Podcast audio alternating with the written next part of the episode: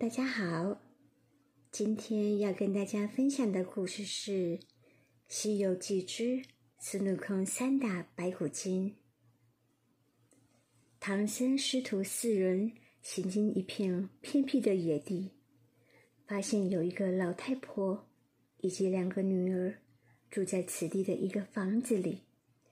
此乃白骨精及其属下几位妖女变幻而成。白骨精想要吃掉唐僧，因为他想永远成为女妖，而不用转世为人。一开始，悟空的火眼金睛被白骨夫人的妖术所迷惑。后来，悟空看清了这几个女妖的真面目，便将她们一一打死。然而，妖僧却都逃离而去。唐僧。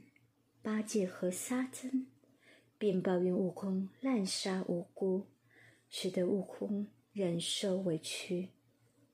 师徒四人来到了云海西国境地，受到了国王的热情款待。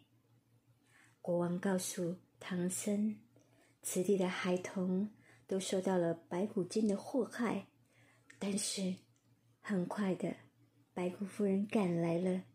对唐僧等人说：“国王说的都是谎言，以便掩盖自身的罪恶行径。”悟空、八戒和沙僧三人与白骨精及其属下展开了打斗，唐僧却被国王属下偷偷抓走，并关了起来。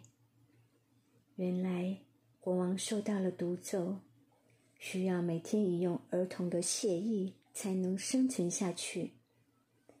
他现在要用唐僧的血肉，永久治愈自己的恶疾。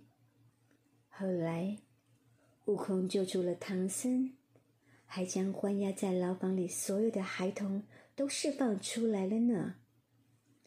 在大街上，准备离开该国的唐僧，受到大量当地群众的隆重感谢，其中有白骨夫人。及其属下伪装成被释放的女童及其母亲，准备行刺唐僧。看破伪装的悟空，将那个妇女及女童一一打死。悲痛的唐僧于是对悟空念起了紧箍咒。难忍疼痛的悟空决定离开唐僧，回到花果山。但是在回去的路上，受到观音的阻挠。悟空离开后，唐僧很快的被白骨精抓走。八戒和沙僧起初没了主意，八戒还准备散伙。之后，沙僧独自一人去解救师傅，八戒则是去花果山找大师兄回来帮忙。然而，却没有找到悟空。八戒穿着悟空的齐天大圣衣服回来，与沙僧联手对抗大量呼噜小妖精。很快，悟空也赶来加入战斗。尽管唐僧在白骨夫人面临危险时一点都不害怕，一心想要点化白骨夫人，改邪归正，不再作恶。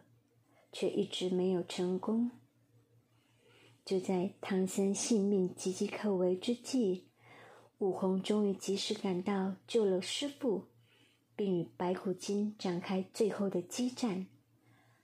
唐僧念及白骨夫人可怜的身世，不忍悟空打死他，他对佛祖说：“要以自身的性命来拯救白骨精转世为人。”最终，悟空不得不打死了唐僧，白骨精也转世成为一名正常的人间女子。